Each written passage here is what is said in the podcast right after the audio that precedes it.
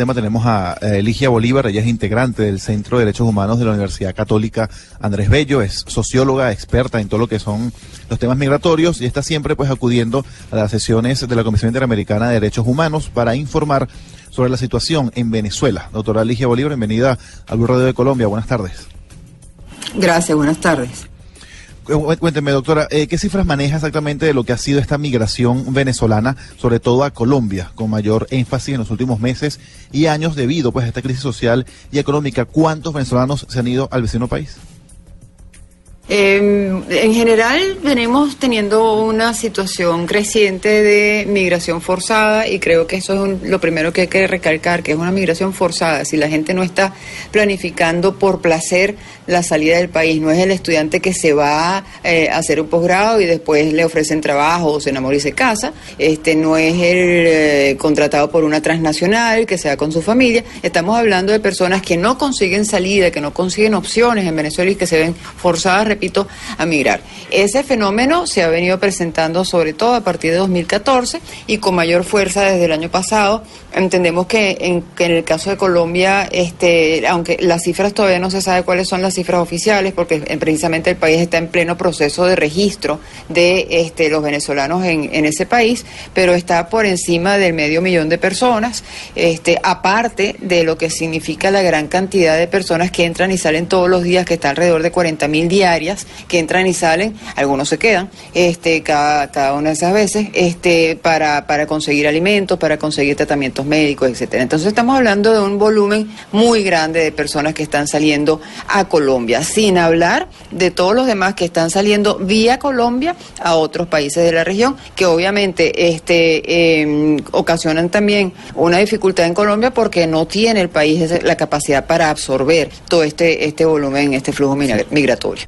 Doctora Elige Bolívar, cuéntenos en base a su conocimiento y su experiencia, ¿qué cree que ocurrirá luego de este domingo 20 de mayo? ¿Aumentará esta cantidad de venezolanos cruzando hacia Colombia, quizás quedamos en Colombia o muchas veces siguiendo otros países del continente?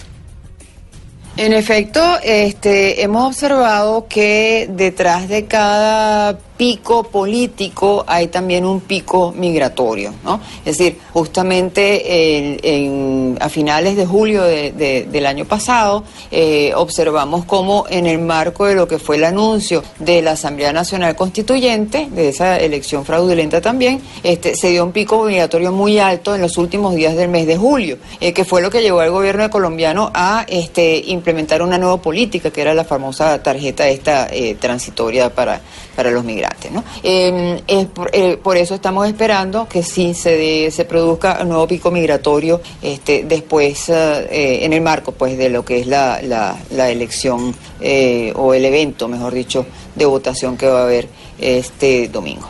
Doña Ligia, ¿hay cifras sobre colombianos que hayan venido a Venezuela en otras épocas, en las épocas de bonanza, en los 70 y en los 80, y ahora estén regresando al país? ¿Hay un estimativo?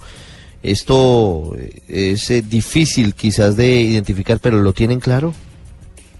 Te agradezco mucho la pregunta porque ese es un tema que no podemos descuidar. En el caso del Centro de Derechos Humanos de la UCAP, nosotros trabajamos durante los primeros, yo diría, 16 años de nuestra vida en atención a lo que eran los solicitantes de refugio venezolanos. Este, y tratamos siempre de llamar la atención sobre la necesidad de que el gobierno de Venezuela se hiciera cargo de las necesidades de estas personas y que la tramitara oportunamente sus documentos, atendiera sus situaciones de, de educación a los niños, etcétera, ¿no? Entonces, este, ver ahora que esa población se está devolviendo y que frente a lo que es el flujo migratorio venezolano no están siendo este, visibilizadas es muy preocupante. Estamos hablando de alrededor de 250 mil colombianos que han retornado. Esta, esta población retornada necesita y requiere apoyo. Es decir, este, los organismos internacionales o los gobiernos de otros países en este momento están brindando eh, recursos económicos para atender a la población venezolana que está migrando y eso sí hay que agradecerlo, pero eso no puede invisibilizar lo que es la situación de los retornados colombianos. Sí, doña Ligia, ¿han podido medir o estimar las consecuencias de la migración? ¿Hay fuga de cerebros? ¿Se queda Venezuela sin esa mano de obra calificada, sin talento humano? ¿Es de todos los estratos o es de algunos en particular la migración? Sí, fíjate, nosotros hemos tenido, hemos caracterizado como tres momentos de migración. Un primer momento que fue más que todo la población que tiene eh, mayores recursos, que fueron los inversionistas, los que tenían empresas aquí las mudaron a otros países. Eh, un segundo momento es ese que tú decías, el de los profesionales. Este, y un tercer momento que es el que estamos viendo ahorita, que es que, y es que cada vez el migrante tiene un eh, perfil socioeconómico más bajo y una cantidad mayor de necesidades. Entonces, con cada uno de esos, este, flujos migratorios, las necesidades que quedan en el país son distintas. Pues sí, obviamente estamos teniendo una pérdida importantísima de, talentos en el país. El, tema, por ejemplo, de las enfermeras y los enfermeros es muy grave. Son, cantidad, son miles de enfermeros que se han ido de Venezuela. El caso de los docentes también. En los centros de investigación, nosotros hicimos un trabajo de investigación eh, el año antepasado sobre lo que es la crisis este, en el sector universitario y veíamos cómo las universidades privadas y públicas eh, se ha reducido a 50% el, la plantilla de investigadores. Es decir, todo eso supone una pérdida de talento para el país este, que, que la sentimos, porque es muy difícil, que cada vez se hace más difícil renovar este, nómina en, en, en el sector docente, en el sector de investigación, en diferentes actividades profesionales. Pero, este, por otro lado, eh, hay, hay eh, también en esta nueva onda, ola migratoria, que son personas de menores recursos, hay un fenómeno diferente, hay un, hay un problema adicional y es que estas personas están migrando por tierra y la mayor parte de estos migrantes se están yendo solos. Eso quiere decir que están quedando los niños en Venezuela. En el caso de Perú, la Organización Internacional para las Migraciones ha establecido que aproximadamente el 65-70% de los migrantes de Venezuela están llegando solos a Perú, que los, los que tienen familia, están llegando solos y están dejando a sus hijos aquí. Eso genera una situación delicada también para los niños en este país porque están quedando en manos de tías, están quedando en manos de abuelas, que a lo mejor no tienen con qué completarle la plata para el transporte porque no hay efectivo, entonces hay un problema de desescolarización. Es decir, el, el drama de la migración no es solamente la pérdida por, por la gente que se va, las condiciones en que se van, las dificultades para adaptarse en el país de, de, de, acogida, sino también lo que van dejando atrás. Están dejando huecos en, la, en, el mercado laboral que no se llenan y están dejando niños también o familiares este, eh, que no están eh, mm, siendo atendidos porque obviamente el migrante que se va, se va con la expectativa de que va a atender a esa familia, pero no lo puede hacer a las 24 horas. Tiene que ubicarse, instalarse, conseguir un, recursos económicos para poder enviar una remesa, ese tipo de cosas. Doctora Ligia, le quiero preguntar, muchos venezolanos, por, prácticamente todos se van, pues con la esperanza quizás de, de, regresar al país nuevamente. ¿Cree que esta migración masiva, como usted la llama, quizás obligatoria, en muchos casos, es transitoria o es permanente? ¿Cree que al cambiar las condiciones regresarán rápidamente al país o se quedan ya fuera una vez establecidos?